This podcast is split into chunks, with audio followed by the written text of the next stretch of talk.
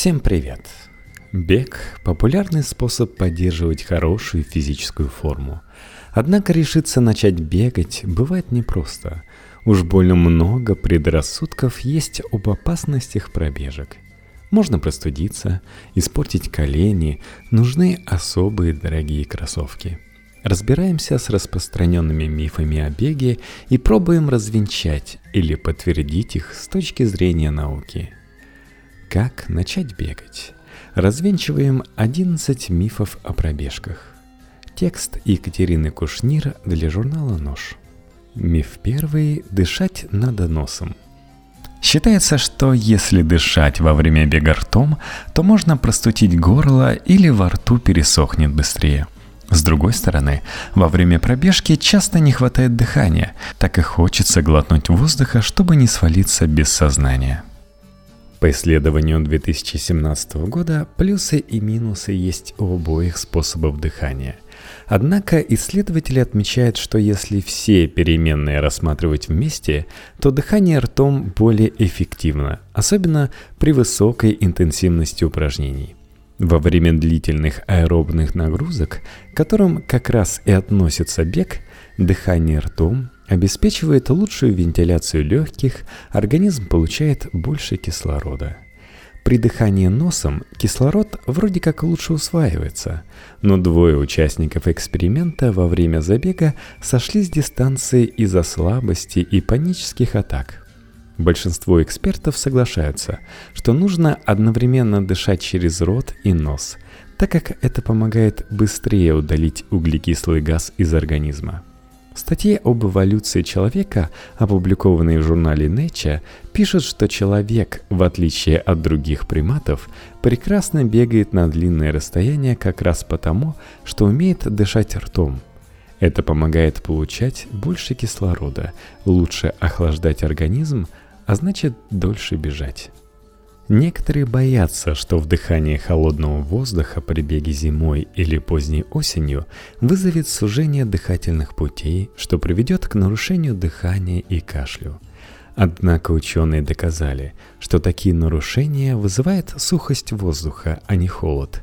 Теплый сухой воздух также сужает дыхательные пути, как и холодный, за счет обезвоживания клеток слизистой оболочки трахеи и бронхов – Получается, что в дыхании ртом нет ничего плохого, но логично, что при излишне сухом или холодном воздухе лучше все-таки дышать носом. Проходя через носовые ходы, воздушные потоки успевают увлажниться и согреться.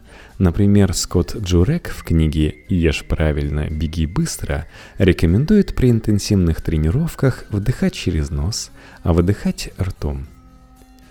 Миф второй – Бегать надо по траве или мягкой поверхности. Многие думают, что бег по асфальту или другим твердым поверхностям травма опасен, потому что создается ударная нагрузка на суставы ног, повреждается хрящевая ткань.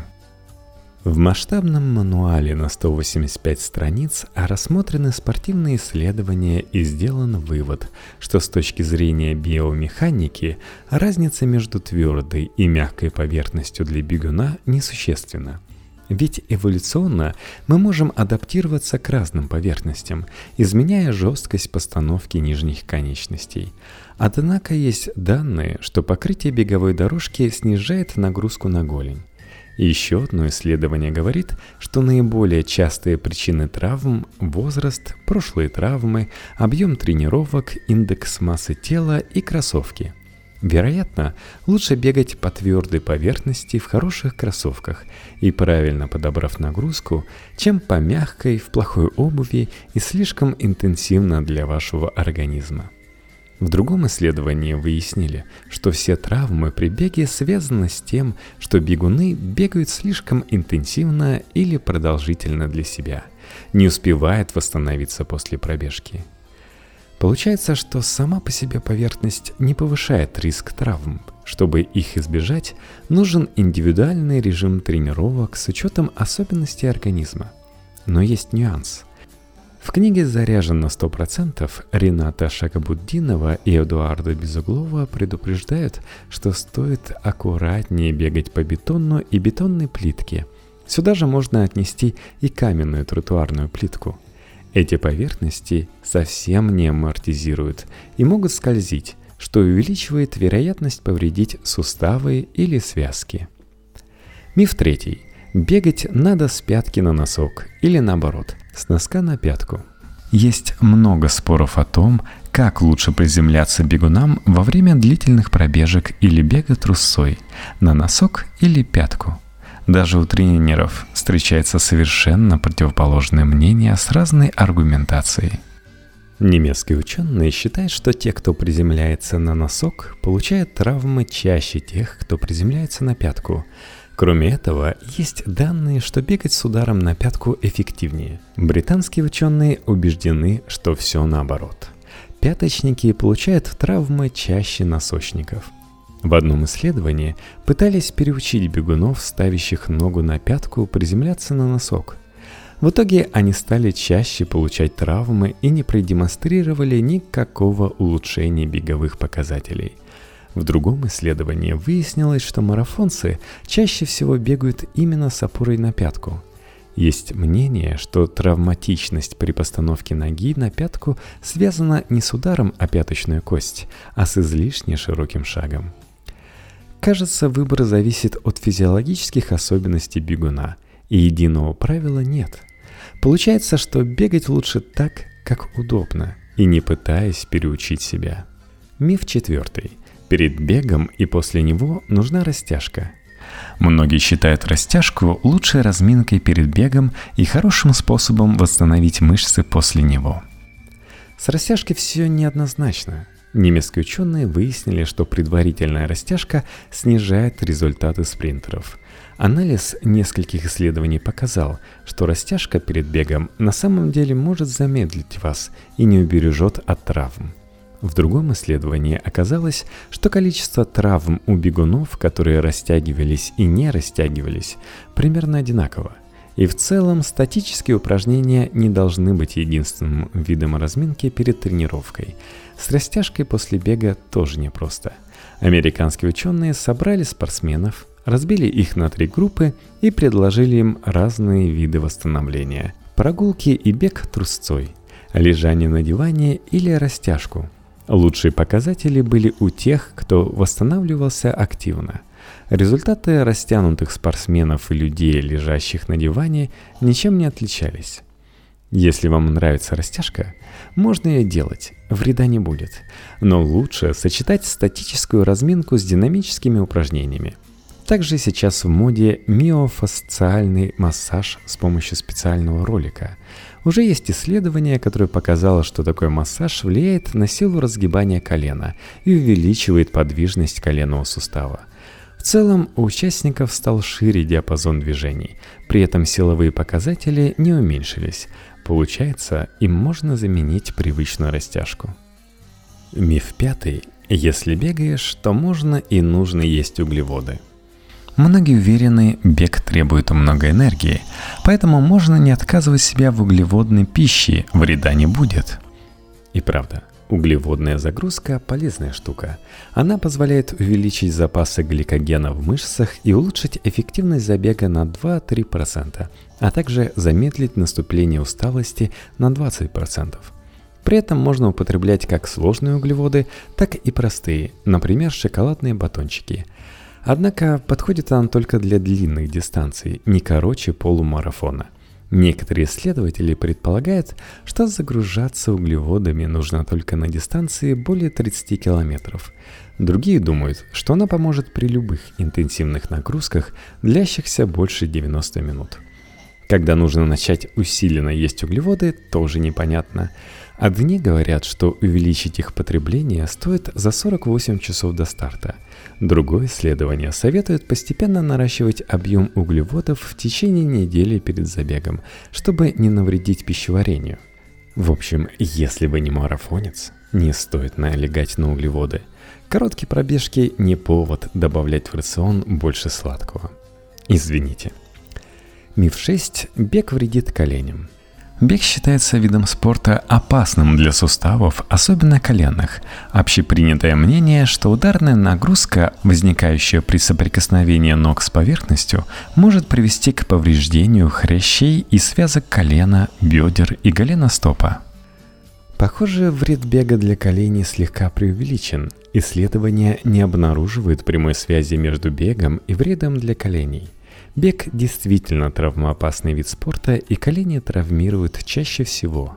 Однако травмы происходят не из-за бега в целом, а из-за локальных причин.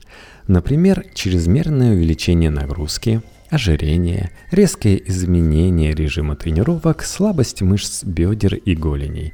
То есть повредить колени при беге вы можете, но для этого нужен располагающий фактор – Сама по себе беговая нагрузка не ухудшает состояние суставов.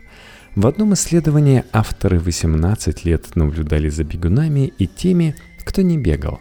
Выяснилось, что за это время артритом заболело 20% бегающих и 32% не бегающих – еще одно исследование показало, что бег снижает риск дегенеративных заболеваний коленных суставов, а в другом выяснили, что бег не повышает риск остеоартрита и не оказывает вредного воздействия на колени для тех, у кого нет заболеваний этого сустава. Еще есть данные о том, что бег снижает риск остеоартрита и вероятность замены коленного сустава. Десятилетнее исследование марафонцев также не показало, что бег повреждает колени у тех, кто до этого не травмировал сустав или не сталкивался с его патологиями. В еще одном показательном исследовании выяснилось, что ходьба и бег вызывают одинаковую деформацию хряща у здоровых людей, то есть никакого особого влияния беговой нагрузки на здоровье суставов нет. Если у вас здоровые колени и тренированные ноги, не стоит бояться испортить суставы бегом – Особенно если вы не бегаете полумарафонские и марафонские дистанции. Но нужно учитывать, что риск травм есть у людей, страдающих плоскостопием, бегунов со слабыми мышцами стопы или бедер. Такие проблемы ухудшают стабильность коленного сустава, повышают нагрузку на него, поэтому важно подобрать режим тренировок, чтобы избежать повреждений. В книге «Заряжен на 100% Ренат Шакабуддинов и Эдуард Безуглов предупреждают. Особенно внимательно следует относиться к критерию постепенность. Сфера платных услуг в последнее время на перебой предлагает подготовить новичка к марафону за какие-то 3-3,5 месяца. Такой скоропалительный успех обещают и отдельные тренеры-консультанты, и целые школы бега – но все они умалчивают, что при подобной форсированной подготовке очень велик шанс с годами поменять родные суставы на титановые, получить в подарок хроническое воспаление связок и сухожилий, заработать проблемы с сердцем. Но это вовсе не черные метки бега, это черные метки неправильного занятия им. Так что осваивайте размеренный бег, способный нести радость и здоровье, постепенно, шаг за шагом и тогда он станет верным и надежным попутчиком на десятилетия. Миф седьмой. Бегать опасно для сердца. Некоторые считают, что бег перегружает сердечно-сосудистую систему, ведь во время пробежек может сильно увеличиваться частота сердечных сокращений. Отсюда возникает страх заполучить неожиданные проблемы с сердцем и даже сердечный приступ. Действительно, бег относится к кардиотренировкам – то есть аэробным нагрузкам, тренирующим в первую очередь сердечно-сосудистую и дыхательную систему за счет увеличения частоты сердечных сокращений и учащения дыхания. Так вы качаете сердечную мышцу и повышаете жизненную емкость легких. Проблемы с сердцем могут случиться у тех, кто бегает на длинные дистанции и при этом страдает сердечно-сосудистыми заболеваниями – у людей без заболеваний сердца бег с невысокой скоростью снижает риск смерти от сердечно-сосудистых заболеваний. В одном долгосрочном исследовании, когда за бегунами наблюдали 35 лет, выяснилось, что бег продлевает жизнь в среднем на 6 лет. Для сердца в равной мере полезны умеренный непрерывный бег и высокоинтенсивные интервальные тренировки – Однако последние сильнее увеличивают сердечный выброс и лучше тренируют сердечную мышцу. Есть данные, что высокоинтенсивная интервальная нагрузка может быть полезна пациентам со стабильной ишемической болезнью сердца. Похоже, что лучший эффект можно получить, если чередовать кардиотренировки с равномерной нагрузкой и интервальные. При этом есть данные, что максимальной пользы для здоровья вы достигнете в том случае, если не будете увлекаться чрезмерно длинными и продолжительными спринтами – Двух спринтов по 10-20 секунд три раза в неделю вполне достаточно, чтобы получить здоровое сердце без побочных эффектов. Пробежки укрепляют здоровье сердца, а не ухудшают его. Но, похоже, стоит соблюдать умеренность и без фанатизма подходить к обычному бегу и интервальным тренировкам – Например, нужно соблюдать осторожность при беге на длинные дистанции, марафоны и ультрамарафоны. Есть данные, что чрезмерное увлечение тренировками на выносливость приводит к повреждению сердечной мышцы. Кроме того, физически неактивные люди подвержены большему риску сердечно-сосудистых заболеваний. Если вы давно не тренировались или у вас есть хронические болезни, стоит пройти обследование перед тем, как начинать пробежки. Миф восьмой. Нужно бегать много. Бегать медленно и мало бессмысленно. Некоторые думают, что если бегать так сразу 5, 10, 15 километров, а от коротких пробежек толку не будет. Да, это действительно миф. Доказано, что бег в легком темпе всего лишь 5-10 минут в день, вы не успеете пробежать 5 километров, снижает риск смерти от сердечно-сосудистых болезней. Также японские ученые доказали, что 10-15 минутная пробежка помогает расслабиться и повысить удовольствие от жизни. И в целом, нетренированным людям лучше начинать с малого. Пробежки длиннее 30 минут стоит оставить для спортсменов – Получается, что короткие пробежки полезны для вашего здоровья и не так травмоопасны. В одном обзоре приводят данные о том, что риск травм от бега при 50-минутных пробежках сведен к минимуму, тогда как на длинных дистанциях даже опытные бегуны получают много травм. Там же можно прочитать, что бег помогает сэкономить время – Пятиминутная пробежка также полезна для общего здоровья, как 15 минут ходьбы, а 25-минутная и как 100 минут ходьбы. С другой стороны, если вам противопоказано бегать, вы можете не переживать и ходить от 15 минут до полутора часов в день. Это также поможет поддержать здоровье. Миф девятый. От бега можно быстро похудеть или нарастить мышцы – Многие начинают бегать, чтобы сбросить лишний вес или приобрести рельефную мускулатуру. Другие, наоборот, боятся перекачать пробежками ноги. Есть и третья группа людей, которые не бегают, так как бег разрушает мышцы. Мы уже говорили, что бег – кардиотренировка, которая в первую очередь тренирует выносливость и сердечно-сосудистую систему, а не сжигает жир. Похудеть вы сможете не от бега, а от дефицита калорий – если утром бегать, а в обед съедать торт, пробежки не помогут снизить вес. За полчаса пробежки расходуется около 300 килокалорий. Это пара бутербродов или одно пирожное. В 2015 году ученые проанализировали 49 исследований, включавших в общей сложности 2024 участника – Выяснилось, что бег без изменений калорийности питания способствует снижению веса всего на 3,3 кг за год, а процента жира в теле на 2,7%. Это очень немного. При этом больше всего калорий помогает сжечь интервальный бег. В целом, интервальная нагрузка лучше для похудения, чем долгий марафон с меньшей интенсивностью – при этом есть данные, что интервальный бег эффективнее других видов интервальных тренировок. Некоторые исследования зафиксировали уменьшение массы тела после интервального бега, при этом показатели были лучше, чем после интервальных тренировок – есть исследование, в котором участники, бегающие спринты, сожгли на 40% больше жировой ткани, чем те, кто занимался высокоинтенсивными индивидуальными тренировками, и на 90% больше, чем те, кто тренировался со средней интенсивностью. А вот набрать мышечную массу один бег точно не поможет. Тело приспосабливается к тому, что от него требуется – Если ваша цель в том, чтобы двигаться быстрее, то организм избавится от каждого грамма лишних мышц. Однако это не значит, что бегуны не могут нарастить мышцы. Могут. Но для этого нужны еще и силовые упражнения. Бегуны, которые добавляют трехдневные упражнения с отягощением в свою еженедельную программу, увеличивают силу ног и повышают выносливость. Теперь поговорим о разрушении мышц. Если вы не собираетесь выглядеть как бодибилдер, достаточно сочетать бег с силовыми упражнениями. Есть нужное количество белка и не бегать слишком много.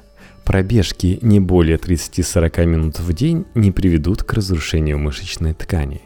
Кроме этого, согласно обзору 2018 года в международном журнале гериатрии и геронтологии, бег может помочь вам бороться с потерей мышечной массы, связанной с возрастом, а в обзоре 2015 года, опубликованном Sports Medicine, исследователи отметили, что бег увеличивает аэробную нагрузку, увеличивает мышечную массу, способствует хорошему холестерину и уменьшает жировые отложения у людей с сидячим образом жизни.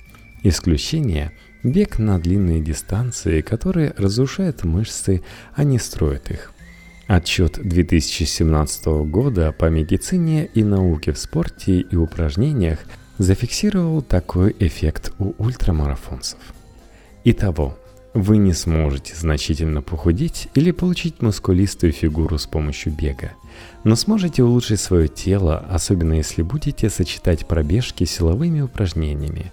Для худеющих эффективнее спринты, а тем, кто боится потерять мышечную массу, не стоит бегать более 30-40 минут в день. Миф 10. Бег вреден при лишнем весе.